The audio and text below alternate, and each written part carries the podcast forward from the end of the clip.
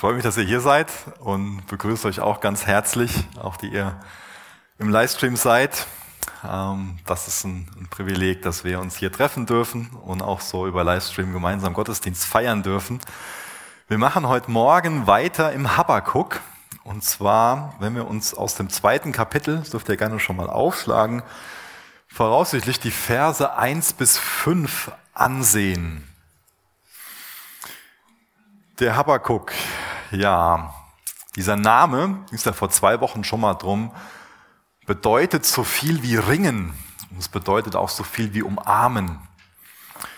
Mir ist das Thema momentan besonders nah, ganz ehrlich, dieses Thema des Ringen. Ich weiß nicht, wie das euch geht, aber ich bekomme das an vielen Ecken mit, dass viele mit der gegenwärtigen Situation ringen und ähm, das als was Herausforderndes empfinden. Was ist denn jetzt richtig? Wie verhält man sich denn gut? Ich ringe da ganz ehrlich gesagt sehr mit. Auf der einen Seite wissen wir viele Dinge ganz klar aus Gottes Wort, dass wir zum Beispiel, wenn wir uns treffen, Gott mit ihnen anbeten sollen. Und ähm, wir sind noch dazu angehalten, Gemeinschaft zu haben und würden uns gerne ganz herzlich in den Arm nehmen. Und wahrscheinlich haben die meisten von uns auch ähm, wenig Freude an den Masken.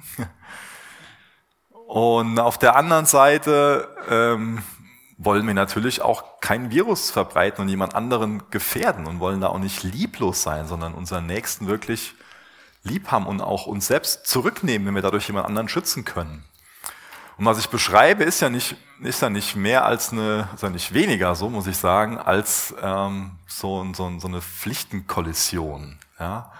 Für mich war das schon mal so äh, in der, es ist ja immer so, wenn man sich theoretisch so mit was auseinandersetzt, das ist immer, immer so, so eine Sache, da kann man dann philosophieren und, und nachdenken und, und da ist was ganz weit weg. Also für mich war das, wenn man über das Thema Ethik nachdenkt oder auch da ähm, in Vorlesungen sitzt und man hört dann irgendwelche Sachen so zur Zeit vom Dritten Reich, dass dann ähm, Beispiele erzählt werden, wo dann äh, es an der Tür klopft und die Person geht zur Tür und macht die Tür auf und vor ihr steht jemand mit einer SS-Uniform und fragt dann, ob sie Juden zu Hause versteckt hat. Und es gibt ein Beispiel, da hat die Person dann ganz ähm, deutlich angefangen zu lachen und gesagt, klar, bei mir unter dem Tisch sind welche.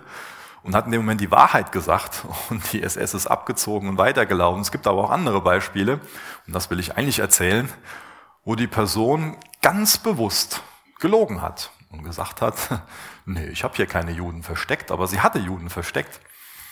War das denn jetzt in Ordnung? Das ist ja auch so eine Pflichtenkollision. Also da kann man jetzt über was reden, was, was lange her ist, aber wir sind ja jetzt auch in einem gewissen Sinn in der Pflichtenkollision und müssen immer wieder damit ringen, was ist denn jetzt ein richtiges Verhalten? Wir wissen aus Römer 13, dass wir uns der Regierung unterordnen sollen. Auf der anderen Seite wissen wir auch von dem Apostel, äh, aus der Apostelgeschichte, dass wir Gott mehr gehorchen sollen als den Menschen. Und wo fängt das Ganze an zu kollidieren? Und da will ich uns einfach bitten, dass wir dazu keine oberflächlichen Antworten geben, sondern echt in Gottes Wort gehen. Und wenn, es, wenn das so eine Sache ist, die Habakkuk in uns wirkt, dann ist das was Gesundes, dass uns das wirklich ins Gebet treibt, dass uns das zu Gott treibt. Und dass wir das große Bedürfnis haben, zuallererst ihn zu achten, ihn zu lieben, dass das der Ausgangspunkt ist. Und das ist so kostbar, wenn wir persönlich diesen, diesen Weg finden, wirklich in Gottes Gegenwart. Das ist was ganz Kostbares. So, das große Thema von dem ersten Kapitel sind ja diese nagenden Zweifel oder auch die Ungerechtigkeit, die Habakkuk sieht. Und er bringt das zu Gott und ringt mit Gott. Wie geht das Ganze jetzt weiter? Das Gute ist, dass er das nicht verleugnet. Auch, dass er nicht davon wegrennt, sondern dass er wirklich damit in Gottes Gegenwart geht. Und dazu will ich uns Mut machen, dass wir die Themen, die uns in so innere Kämpfe führen, in so ein Ringen führen, dass wir nicht davon wegrennen, dass ähm, wir das nicht verleugnen, sondern dass wir das wirklich mit in Gottes Gegenwart nehmen und ihm hinlegen. Es ist ganz losgelöst von, von Corona, von der gegenwärtigen Situation. Ich weiß nicht, was dich bewegt. Vielleicht ist momentan nichts, was da irgendwie schwer auf deiner Seele lastet, was Zweifel verursacht. Aber jeder einzelne von uns wird Phasen in seinem Leben durchmachen, wo so nagende Zweifel kommen. Und Zweifel zu verleugnen, so zu tun, als ob das nicht existiert, davon wegzurennen, das hilft uns nicht wirklich weiter. Aber wir können auch durch Prinzipien aus Gottes Wort, auch durch den Habakkuk lernen, wie wir das mit in Gottes Gegenwart nehmen dürfen und wie wir auch daran wachsen dürfen, wie uns das wirklich geistlichen Tiefgang verleihen kann. Und dazu könnt ihr gerne mal Psalm 73 aufschlagen. Lasst den einen Finger noch ähm, im Habakkuk, Kapitel 2. Und ich lese noch mal zwei längere Abschnitte aus Psalm 73 und bete vorher noch mit uns. Vater, du kennst uns, du siehst uns und du weißt, was wir heute Morgen brauchen. Und ich bitte dich wirklich darum, dass wir es lernen, mit offenen Händen vor dir zu stehen und von dir alles zu erwarten. Ich bitte dich, dass wir echt von dir Hilfe wollen, dass wir das anerkennen, dass wir Hilfe brauchen, dass wir Weisheit brauchen, dass wir Kraft brauchen, dass wir auch die Freude, die Zuversicht, die Hoffnung von dir brauchen. Und ich bitte dich, dass wir uns heute Morgen damit versorgen lassen. Und ich bitte dich auch darum, dass wir es lernen, geduldig zu sein und wirklich auf dich zu warten. Auch wenn es länger dauert. Dass wir lernen, auf dich zu warten, Herr. Sprich durch dein Wort zu uns. Bitte ich darum, dass du uns so gnädig bist, Herr. Amen. Das, was wir jetzt aus Psalm 73 lesen, ist so ein bisschen eine Wiederholung vom ersten Kapitel. Da ist eine starke Parallele zwischen dem, was der Asaf so für sich erlebt, was er fühlt, was er denkt, und dem, wie es dem Habakkuk so geht, mit dem, was ihn bewegt. Wir lesen aus Psalm 73, Vers 2 bis Vers 6. Ich aber wäre fast gestrauchelt. Nur wenig fehlte noch und meine Füße wären ausgeglitten denn ich beneidete die Überheblichen. Es machte mir zu schaffen, als ich sah, wie gut es den Gottlosen geht. Bis zu ihrem Tod leiden sie keine Qualen und wohlgenährt ist ihr Bauch. Die Mühen des täglichen Lebens kennen sie nicht und von menschlichen Sorgen werden sie nicht geplagt. Darum tragen sie ihren Stolz zur Schau wie eine Halskette. Gewalt umgibt sie wie ein Gewand. Wir springen mal nach Vers 13. Ach, so habe ich wohl ganz umsonst mein Herz und meine Hände frei von Schuld gehalten. Ich werde ja doch den ganzen Tag vom Unglück geplagt. Jeder Morgen ist bereits eine Strafe für mich. Hätte ich jemals gesagt, ich will genauso daherreden wie jene Gottlosen, dann hätte ich treulos gehandelt gegenüber denen, die zu deinen Kindern gehören. So dachte ich nach. So dachte ich nach und all, um all dies zu begreifen, doch es war zu schwer für mich. Hm. Solange bis ich endlich in Gottes Heiligtum ging und dort begriff ich, welches Ende auf jene Menschen wartet. Beide sind stark beunruhigt, der Asaf und der Habakuk sehr bestürzt über das, was sie um sich herum wahrnehmen. Sie ringen damit. Heute wird man vielleicht sagen, die kommen da überhaupt nicht drauf klar. Das sind schon Dinge, die, die was mit ihnen machen, die sie sehr herausfordern, herausfordern. Gerade der Asaf, der versteht das nicht, warum die Bösen anscheinend so, warum es denen anscheinend so gut geht. Wie kann das denn sein? In Vers 16 erkennt er an, dass es für ihn so schwer ist, dass er das einfach nicht verstehen kann. Und in Vers 17 kriegen wir einen ganz wichtigen Hinweis, und das sehen wir auch heute Morgen dann im Habakkuk. Solange bis ich endlich in Gottes Heiligtum ging. Dort begriff ich, welches Ende auf jene Menschen wartet.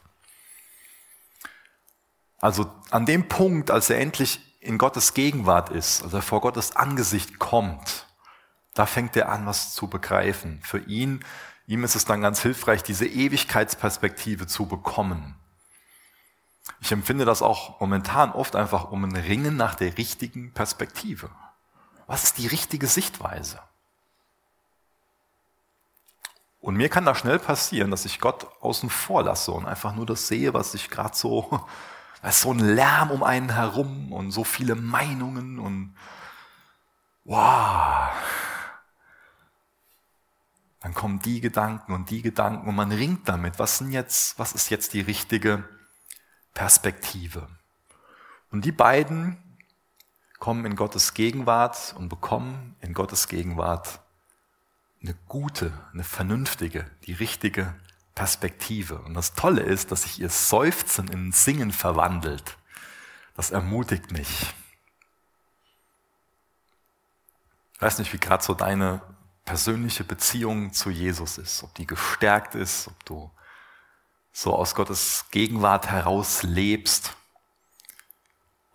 du, ob du wirklich Freude daran hast, sein Wort aufzuschlagen, mit ihm Gemeinschaft zu haben, ob du gerne in Gottesdienst kommst und, und leidenschaftlich mitarbeitest, ob sein Herz so voll dafür schlägt und ob das so, ich mag diesen Begriff der ersten Liebe, ob, ob das so deine Beziehung zu Jesus kennzeichnet. Oder wie ist gerade deine Beziehung zu Jesus und wie gehst du damit um?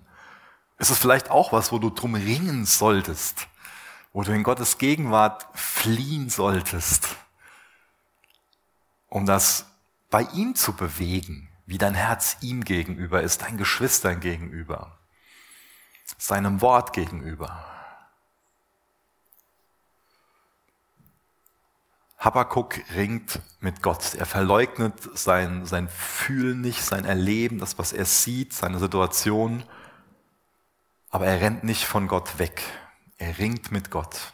In Habakkuk 2, Vers 1 lesen wir dann, auf meinen Posten will ich treten und auf den Wall mich stellen und will spähen, um zu sehen, was er mit mir reden wird und was für eine Antwort ich auf meine Klage erhalte. Der Habakkuk ist in Gottes Heiligtum gegangen. Der Asaf ist in Gottes Heiligtum gegangen, so wollte ich sagen. Und der Habakkuk macht jetzt aus diesem Turm, der wahrscheinlich Teil von der Stadtmauer war, ein Heiligtum, könnte man sagen. Das ist auf jeden Fall für ihn ein Ort, wo er Gottes Gegenwart sucht und wo er es auch erleben wird, dass Gott zu ihm spricht. Nochmal eine kurze, kurze Rückblende, vielleicht erinnert ihr euch noch an das, was in den Versen davor steht. Das fand ich schon sehr mutmachend, da habe ich beim letzten Mal gar nicht wirklich was zu gesagt, aber da erwähnt der Habakkuk schon relativ viel über Gottes Charakter. Und wenn wir so eine Perspektive haben, dass wir gar nicht so auf Gott schauen, ihm vertrauen, sondern nur so eine, so eine irdische Perspektive haben, dann kann uns das irgendwo auch total fehlen, dass, dass wir ein Bewusstsein dafür haben, wer Gott ist, was er für einen Charakter hat. Aber das wird alles in uns ändern, wenn wir uns daran erinnern, wie er ist. Wenn wir uns daran erinnern, dass Gott ewig ist, da erinnert sich der Habakkuk dran. Oder auch, dass er souverän ist, dass er persönlich ist, dass Gott die Zukunft kennt, dass er der Schöpfer ist, dass er aber auch der Richter ist, der oberste Richter ist. Wenn wir uns an diese Aspekte Gottes, an diese Eigenschaften Gottes erinnern, dann wird uns das definitiv in seine Nähe treiben und nicht von ihm weg. Und das ist so kostbar, dass, dass das den Habakkuk in Gottes Gegenwart führt, das Bewusstsein, so und so ist Gott. Ich musste ähm, an den Prediger denken, an das Buch Prediger. Ich lese gleich mal Prediger 1, Vers 2 und 3 vor. Der Autor von diesem Buch ist ja der Salomo, so der Mann, dem man sich keiner was äh, so mit Weisheit vormachen konnte, also ein ganz, ganz weiser Mann. Und er fängt ja sein Buch an, wir überspringen mal den ersten Vers und dann sagt dann in Vers 2, Nichtigkeit der Nichtigkeiten, spricht der Prediger. Nichtigkeit der Nichtigkeiten, alles ist Nichtigkeit. Fünfmal dieses Wort, Wahnsinn. Welchen Gewinn hat der Mensch von all seinem Mühen, mit dem er sich abmüht unter der Sonne? Wenn man das durchliest, dann hört sich das ja vielleicht erstmal eher wie eine Depression an als nach Weisheit, oder? Aber ist es eine Depression? Nein, das ist Weisheit, was er da von sich gibt. Denn er spricht ja, und das ist ja das Entscheidende, von diesem Abmühen unter der Sonne. Heißt, er beschreibt genau das, was ich eben schon mal so ein bisschen angedeutet habe, so diese irdische Perspektive, dass man nur das wahrnimmt, was gerade materiell die Personen, die vor einem sind, das, was man so sieht, und dass man Gott außen vor lässt. Das kann uns ja auch als Christ passieren. Dass wir zwar so die Überzeugung haben, ja, wir glauben ja an Gott, wir sind ja keine Atheisten, aber dass im Endeffekt doch praktische Atheisten sind, also so tun und handeln, als ob es Gott nicht geben würde und ihn in unserem Denken einfach außen vor lassen, ihn da nicht mit einbeziehen. Und das beschreibt der Prediger hier, dass das ein Leben, was Gott außer Acht lässt, also ein Denken, was ihn außer Acht lässt, ein Handeln, was ihn außer Acht lässt, dass das Nichtigkeit ist, dass das bedeutungslos ist. Und ich denke, in der Gefahr steht jeder von uns, dass wir uns unter der Sonne abmühen und Gott außen vor lassen. Wir werden ähm, gleich zu Habakkuk 2, Vers 4 kommen. Da steht ja so ein ganz wichtiger Vers, vielleicht einer der wichtigsten Verse der Bibel, wenn man sowas, so eine, so eine Bedeutung da überhaupt dem, äh, wenn das überhaupt gesund ist, äh, das so zu machen. Ähm, da lesen wir dann davon, dass der Gerechte durch Glauben leben wird.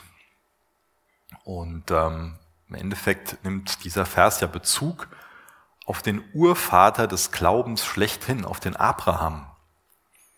Der Abraham bekam ja mit 75 Jahren noch ein ganz tolles Versprechen von Gott. Und danach ist erstmal lange Zeit überhaupt nichts passiert. Da war lange Zeit erstmal Warten angesagt. Und ich denke auch, der Abraham schwankte dann so zwischen Glaube und Zweifel hin und her.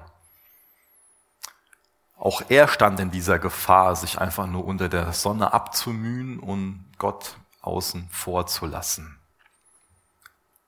Ich denke, er wird schwere Kämpfe so innerlich auch gehabt haben. Ja? Wie kann ich Gott jetzt noch ernst nehmen? Kinder in meinem Alter. So, meine Frau, die kriegt schon etwas länger ihre Tage nicht mehr und seit Jahren keine, keine Kinder, wo das Versprechen Gottes da ist. Ich finde das interessant, dass Gott dann wieder mit ihm, mit ihm spricht. 1. Mose 15, Vers 5 ist ein ganz wichtiger Vers. Er ist da im, im Zelt und ähm, hat genau diese Perspektive. Er sieht nur das, was unter der Sonne ist. Und Gott ruft ihn dann aus seinem Zelt hinaus. Das war unheimlich wichtig für ihn, dass er aus seinem Zelt rauskommt, dass er aus dieser Perspektive rauskommt, dass er nur das wahrnimmt, was unter der Sonne ist. Da ist nur Dunkelheit in diesem, in diesem Zelt. Alles fühlt sich so an, als ob das nur bis zu dieser Zeltdecke geht. Dieses Ringen, diese Kämpfe, diese Fragen, diese Zweifel und ah. Und dann holt Gott ihn aus diesem Zelt heraus. Der alte Mann muss sich nach draußen bemühen. Und dann betrachtet er den Sternenhimmel und Gott erneuert ganz eindrucksvoll sein Versprechen und sagt ihm, dass so zahlreich wie jetzt die Sterne sind, so wird seine Nachkommenschaft sein. Ich finde das ein ganz starkes Bild, dass er aus dem Zelt rauskommen muss. Und dass er dann diese neue Perspektive bekommt, dass er dieses Versprechen Gottes nochmal bekommt. Er musste rausgehen, das war total wichtig.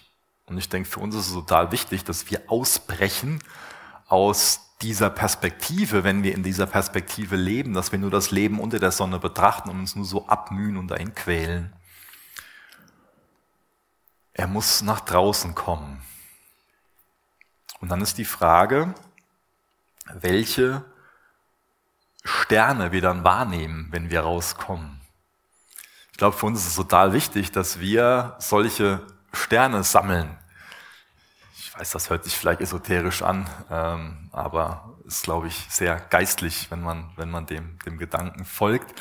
Mit diesen Sternen meine ich zum Beispiel, ähm, dass wir ähm, verheißt, dass wir uns erinnern an Verheißungen aus Gottes Wort, die uns Licht spenden. Dass wir uns erinnern an besondere Erlebnisse, die wir mit Gott gehabt haben. Und das ist so wichtig, dass wir dabei sind, Sterne zu sammeln. Denn so dunkle Stunden wird es auch für uns, für jeden Einzelnen von uns irgendwann geben. Bist du dabei, solche Sterne zu sammeln? Was ich damit meine, ist, schreibst du dir diese Dinge auch auf, wo Gott besonders zu dir spricht, wo du was Besonderes mit ihm erlebt hast. Um den Abraham herum ist immer noch Finsternis. Da hat sich erstmal nichts an der Situation geändert. Da ist seine Frau noch nicht schwanger. Da ist noch nicht wirklich denn die Verheißung erfüllt, aber es ist die Erinnerung an das Versprechen da. Die Perspektive ändert sich erstmal. Aber solange er im Zelt bleibt, an seiner Perspektive festhält, ist erstmal nur dunkel um ihn herum. Er muss sich dem öffnen, er muss das auch wollen, er muss diese, diese Sterne sehen wollen. Und dann ist es so wichtig, dass wenn wir so Sterne sehen, dass wir dann uns darüber freuen, dass wir da dankbar für sind. Da ist die Sichtweise erstmal geändert und noch nicht die Situation. Und dann ist es so wichtig, dass wir lernen zu warten. Ich mag das überhaupt nicht zu warten. Ich, boah, warten ist, Herr, gib mir Geduld, aber jetzt, ja. Mir hat jetzt schon gereicht. Wir waren gestern vor einer Woche ein paar Sachen beim Ikea einkaufen und wir standen 40 Minuten an der Kasse. Und ich meine, da geht's halt nur um 40 Minuten. Mein Sohn war mit, ich kann mir dem einfach mich über irgendwas unterhalten, mir was von ihm erzählen lassen. Oder ich kann mich da hinstellen und oh, Warten ist mir nicht nah, aber es ist so wichtig, dass, dass ich das lerne, dass wir das lernen, dass wir geduldig werden. So wichtig. Aber ich will das jetzt und sofort, dass der Schmerz vorbei ist, dass es einfach aufhört. Jetzt und sofort. Ich glaube, wir müssen lernen, wirklich vor Gott ruhig zu werden. Auch beim, beim Beten ist wichtig, wie Habakkuk so anzufangen, Gott alles hinzulegen. Aber irgendwann sollten wir ruhig werden. Denn solange ich am Reden bin, kann ich nicht hören. Also ich kann das nicht, ich kann nicht beides gleichzeitig. Aber das ist für uns wichtig, dass wir lernen, auch in Gottes Gegenwart wirklich ruhig zu werden. Und dass wir nicht in der Art und Weise beten, dass wir an sich mit unserem Gebet Gott einfach nur sagen, du musst das und das machen und dann gar nicht bereit sind, von ihm zu hören. Für mich ist es schon mal so, dass, dass ich schon mal genau weiß, was die richtige Reaktion Gottes auf mein Gebet ist. Als irgendein Schmerz, und natürlich muss Gott den Schmerz sofort jetzt wegnehmen. Und die Krankheit, die muss Gott jetzt wegnehmen. Aber bin ich wirklich bereit, still zu werden, zu warten, von Gott zu hören? Oder spiele ich vielleicht Gott und meine, ich kann Gott jetzt genau sagen, was er tun soll? Das weiß ich so genau.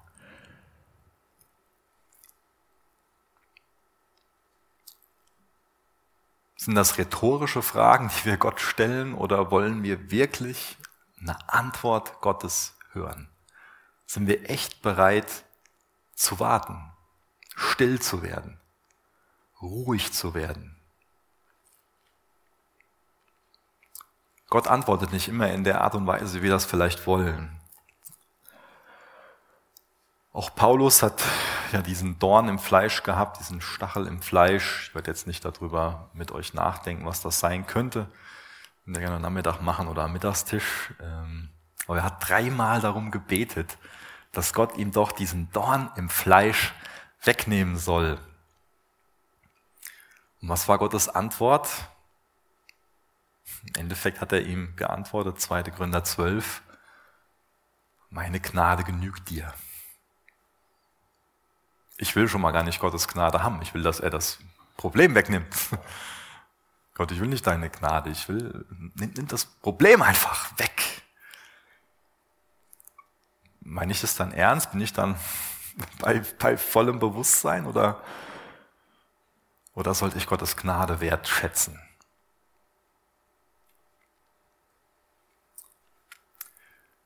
Ich muss so daran denken, dass Zähne nicht ohne Schmerzen kommen.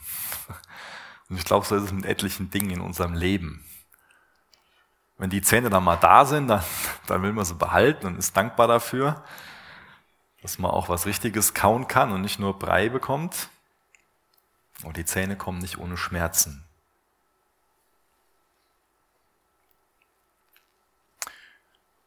Und was ich noch für mich persönlich so erlebe, dass es für mich regelmäßig vorkommt, dass ich gar nicht wirklich eine Antwort darauf brauche, wo ich meine, ich muss da eine Antwort haben, sondern dass ich eine Beziehung brauche.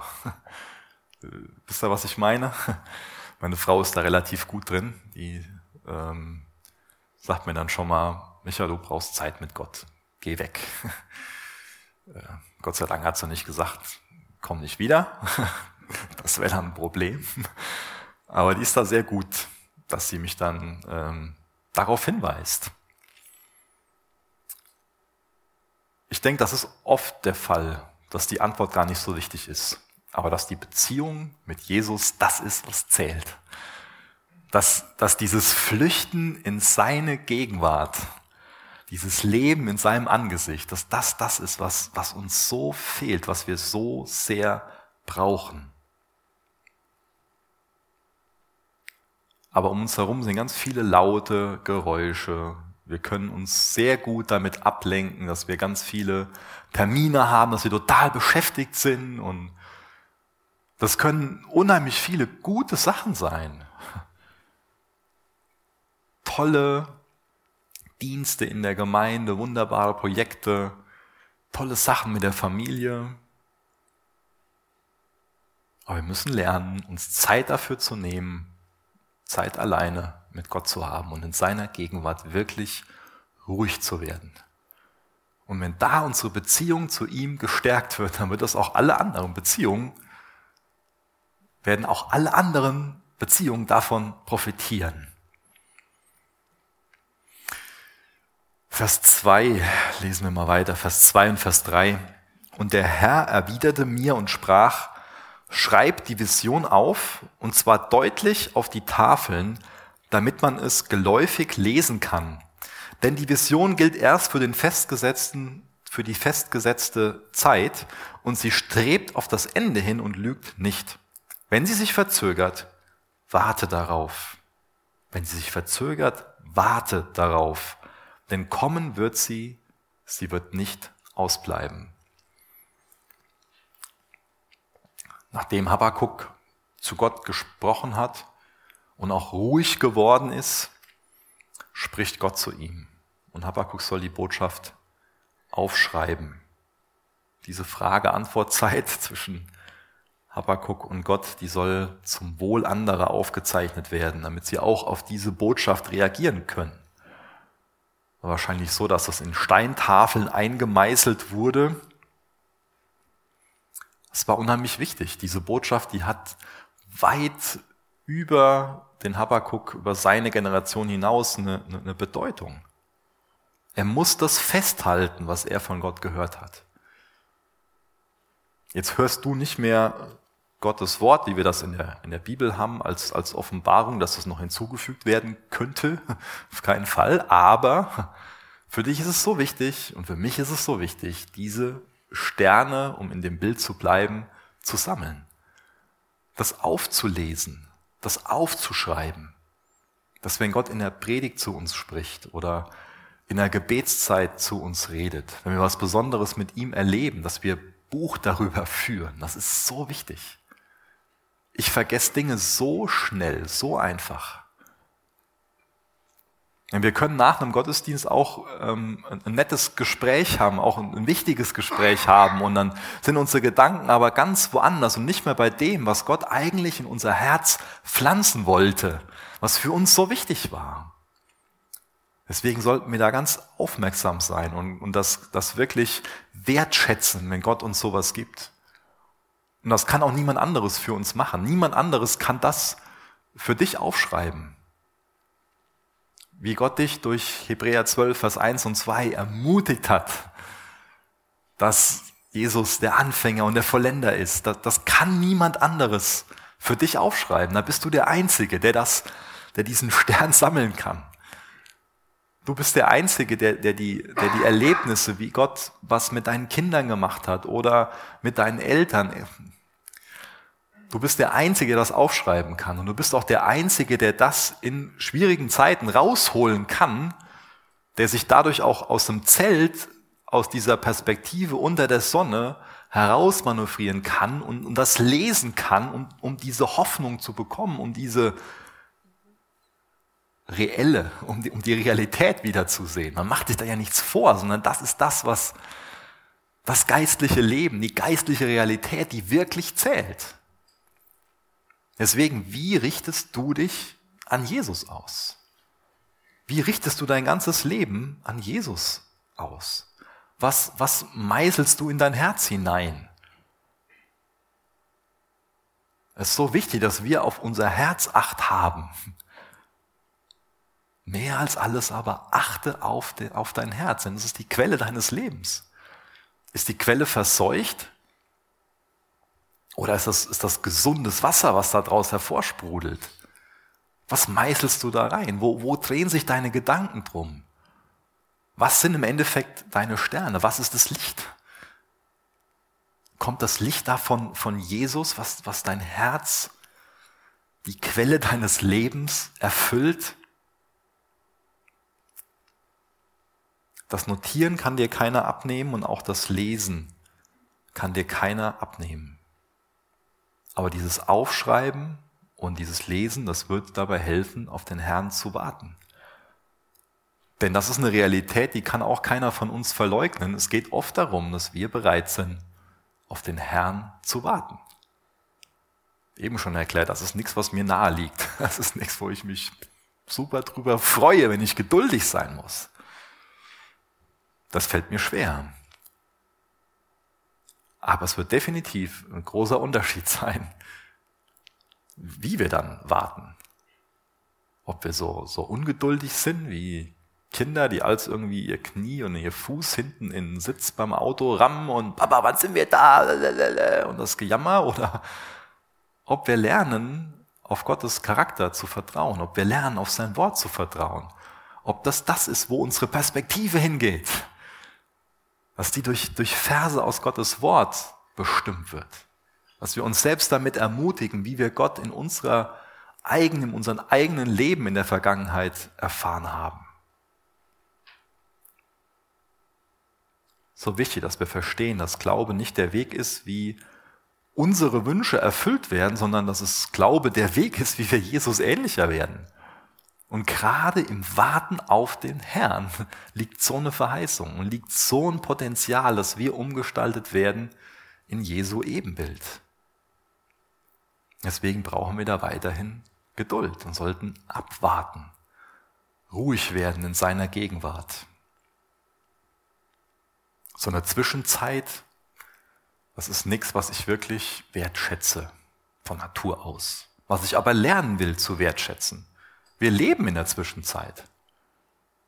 Und der einzige Grund, warum wir noch so eine Zwischenzeit haben, ist, weil Jesus will, dass sich noch mehr Menschen retten lassen.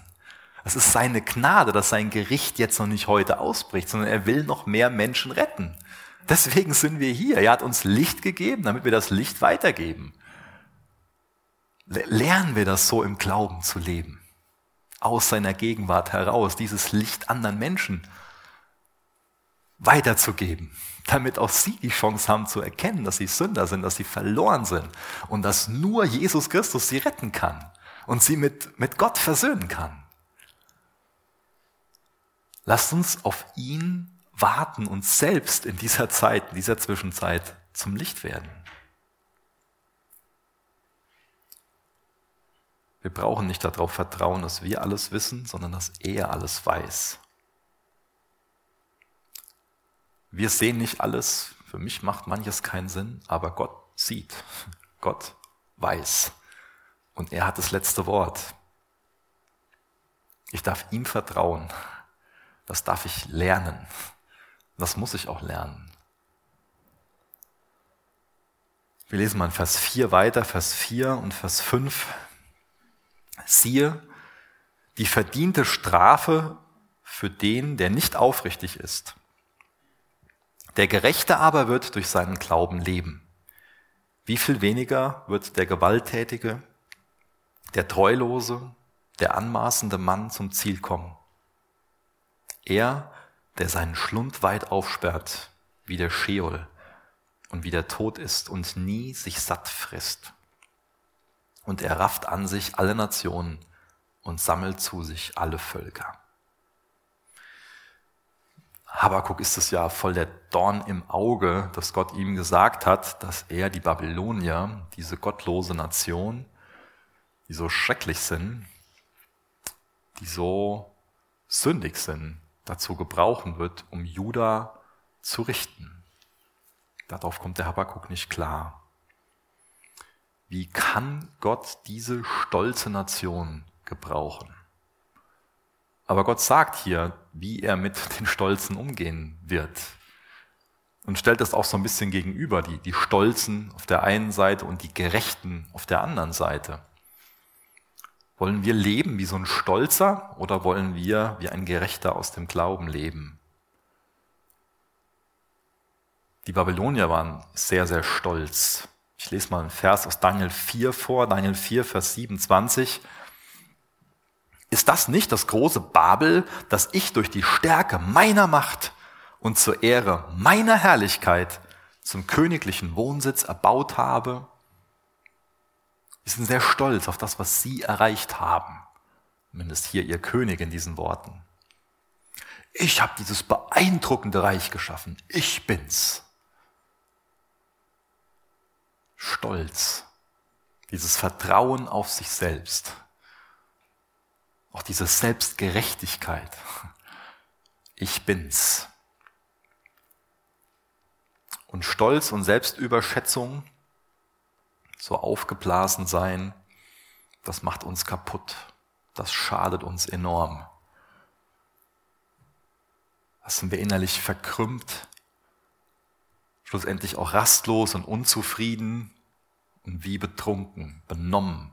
Stolz macht uns benommen. Wir können gar nicht mehr wirklich sehen, wie es, wirklich ist. Stolz versperrt uns voll den, den Blick auf das, was wahr ist. Stolz versperrt uns den Blick auf Gott. Wenn wir ein stolzes Herz haben, dann können wir Gott nicht mehr sehen. Dann sehen wir Jesus nicht als den, den er wirklich ist. Dann sehen wir auch die Sterne nicht mehr. Da sind wir so von uns eingenommen, in uns selbst gefangen. Das ist, deswegen ist so wichtig, auf unser Herz zu achten. Unser Herz immer wieder in Gottes Gegenwart zu bringen. Und da ist keiner von gefeit. Niemand.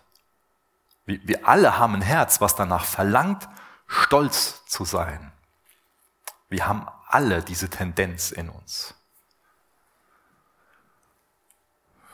Wenn wir reich sind, dann können wir stolz sein, dass wir ja dafür gesorgt haben, dass wir reich sind. Jemand, der arm ist, vielleicht stolz auf seine Armut, dass er mit wenig klarkommt. Jemand, der talentiert ist, ist vielleicht ganz stolz darauf, was er tun kann. Jemand, der fleißig ist, auf seine harte Arbeit, jemand, der religiös ist, auf seine Rechtgläubigkeit. Ein Ungläubiger kann auf seinen Unglauben stolz sein. Ein Rebell darauf, dass er ja derjenige ist, der diesen ausgestoßenen Status hat und das noch richtig sieht.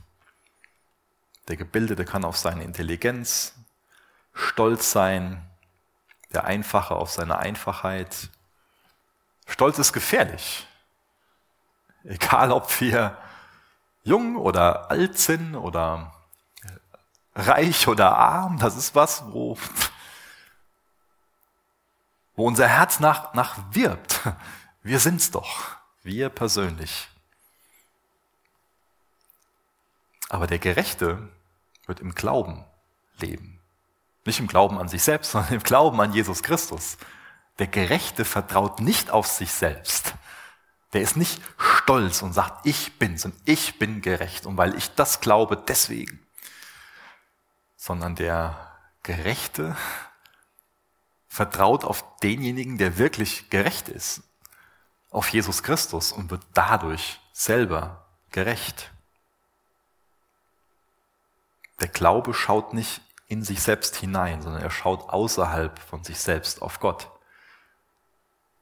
Der Stolze schaut nur auf sich selbst. Ich finde das sehr interessant, wie Martin Luther das Evangelium für sich entdeckt hat und ihm geglaubt hat. War ja Augustinermönch und als Mönch ist er nach Rom gepilgert, als er dann über die Alpen, so die überqueren wollte, ist er sehr, sehr krank geworden, ganz schlimm krank geworden. Und als er dann so ans Bett gefesselt war, war so eine ganz große körperliche und auch eine geistige Unruhe in ihm. Und eine ganz große geistliche Unruhe. Aber er hat sich an Habakkuk 2, Vers 4 an diese Worte erinnert. Der Gerechte wird aus Glauben leben. Ist dann genesen, ist weiter gepilgert nach Rom und hat dann dort so die Dinge gemacht, die ein Pilger so normal damals da gemacht hat. Und dann ist er auch zu dieser Lateranzbasilika des heiligen Johannes gegangen und dort gibt es ähm, eine Treppe, von der gesagt wird, dass sie aus dem Gerichtssaal des Pilatus stammt und dass da das Blut von Jesus da drauf getropft ist. Und damals gab es die Gewohnheit, dass die Pilger dann diese Treppe hochgegangen sind, und zwar auf ihren Knien und ähm, haben dabei dann Gebete gesprochen und die Stufen geküsst. Ähm, und ähm, das Versprechen war halt, dass dadurch Ablass gibt. Und Luther hat das auch gemacht, ist an diesen Ort gegangen, hat es den Pilgern gleich getan, um so einen Ablass zu bekommen. Und ähm, ist wohl so überliefert, dass während er das getan hat, er sich an diese Worte aus dem Habakkuk erinnert hat, der Gerechte wird durch den Glauben, durch seinen Glauben leben. Und er soll aufgestanden sein und zurück nach Deutschland gegangen sein. So hat das wohl abgebrochen. Deswegen sagt manch einer, dass die Reformation auf diesen Stufen angefangen hat. Der Gerechte wird aus dem Glauben leben. Römer 5, Vers 1 lesen wir, da wir nun gerechtfertigt worden sind aus Glauben, so haben wir Frieden mit Gott durch unseren Herrn Jesus Christus. Aus was lebst du? Lebst du wie ein Gerechter aus dem Glauben? Ich denke, es ist sogar möglich, dass wir Christen so aus unserer Frömmigkeit heraus leben. Das wird sich dann Selbstgerechtigkeit nennen, hat nichts mit dem Glauben zu tun. Auch wir sind in der Lage, dass wir uns auf unsere eigenen Werke verlassen oder auf unsere Gefühle oder irgendwelche Umstände. Aber wir sind dazu berufen, aus dem Glauben zu leben. Lebst du aus dem Glauben? Ist es deine Gerechtigkeit? Da wir nun gerechtfertigt worden sind aus Glauben, so haben wir Frieden mit Gott durch unseren Herrn Jesus Christus. Der Glaube ist also das Gegenstück, das Gegenteil von so einer Aufgeblasenheit, das Gegenteil von einem Vertrauen in die eigene Kraft. Vertraust du auf Jesus allein in Bezug auf deine Erlösung? Lernst du so Sterne aufzusammeln? Dazu müssen wir ja erstmal bereit sein, wirklich ruhig zu werden, zu hören, zu fragen, nicht zu meinen, die Antwort habe ich. Und dass wir dann echt anfangen zu warten, also aktiv zu warten, dass wir aus dem Zelt rausgehen, dass wir uns die Sterne ansehen, dass wir das, was wir aufgeschrieben haben, durchlesen, dass wir in Gottes Wort gehen. Bist du bereit, aus dem Glauben zu leben? Mir macht das total viel Mut, deswegen springe ich noch mal kurz zu Worten aus Lukas 22, Vers 32. Da lesen wir, ich aber habe für dich gebetet dass dein Glaube nicht aufhöre. Und wenn du einst umgekehrt bist, so stärke deine Brüder. Das sind Worte von Jesus, die dem Simon Petrus gelten. Und die finde ich total kostbar. Damit will ich auch die Predigt aufhören. Das macht mir Mut, dass mein Herr für meinen Glauben betet. Und dass es auch, wie in dem Fall, diesen Weg zurück aus Irrwegen gibt. Dass es ständig diesen Weg gibt aus dem Zelt heraus, aus der Finsternis hinaus, dass Gott uns unser Licht sein will. Ich aber habe für dich gebetet, dass dein Glaube nicht aufhöre. Und wenn du einst umgekehrt bist, so stärke deine Brüder. Er konnte danach sogar seine Brüder damit stärken. Gott hat ihn auch danach gebraucht. Auch das macht mir so viel Mut, dass ich nicht meinen muss, Gott ist jetzt am Ende mit mir und es wird nie wieder was. Auch wenn ich die erste Liebe verlassen habe, das ist jetzt, oh, sondern es gibt einen Weg zurück zu dieser ersten Liebe. Es gibt einen Weg zurück dahin, dass wir danach auch mit dem, wie wir versagt haben, unsere Brüder stärken können, unsere Schwestern stärken können. Steht noch bitte mit mir auf, ich will noch mit uns beten. In Johannes 11, Vers 25 spricht Jesus, ich bin die Auferstehung und das Leben, wer an mich glaubt, wird leben, auch wenn er gestorben ist. Jesus, danke für diese Zusage, dass du die Auferstehung bist, dass du das Leben bist und dass wenn wir an dich glauben, dass wir dann auch leben werden, wenn wir sterben werden. Hilf uns immer wieder aus dem Zelt, aus der Finsternis herauszufinden und auf deine Verheißungen zu vertrauen, uns an deine Treue zu erinnern und neu diese Perspektive zu bekommen. Hilf uns treu darin zu sein, aufzuschreiben für uns persönlich und wieder zu lesen, zu erinnern und zu warten. Hilf uns auf dich zu warten. Hilf uns aus deiner Gegenwart heraus zu leben. Hilf uns stille zu werden, um wirklich von dir zu hören. Sei uns so gnädig. Amen.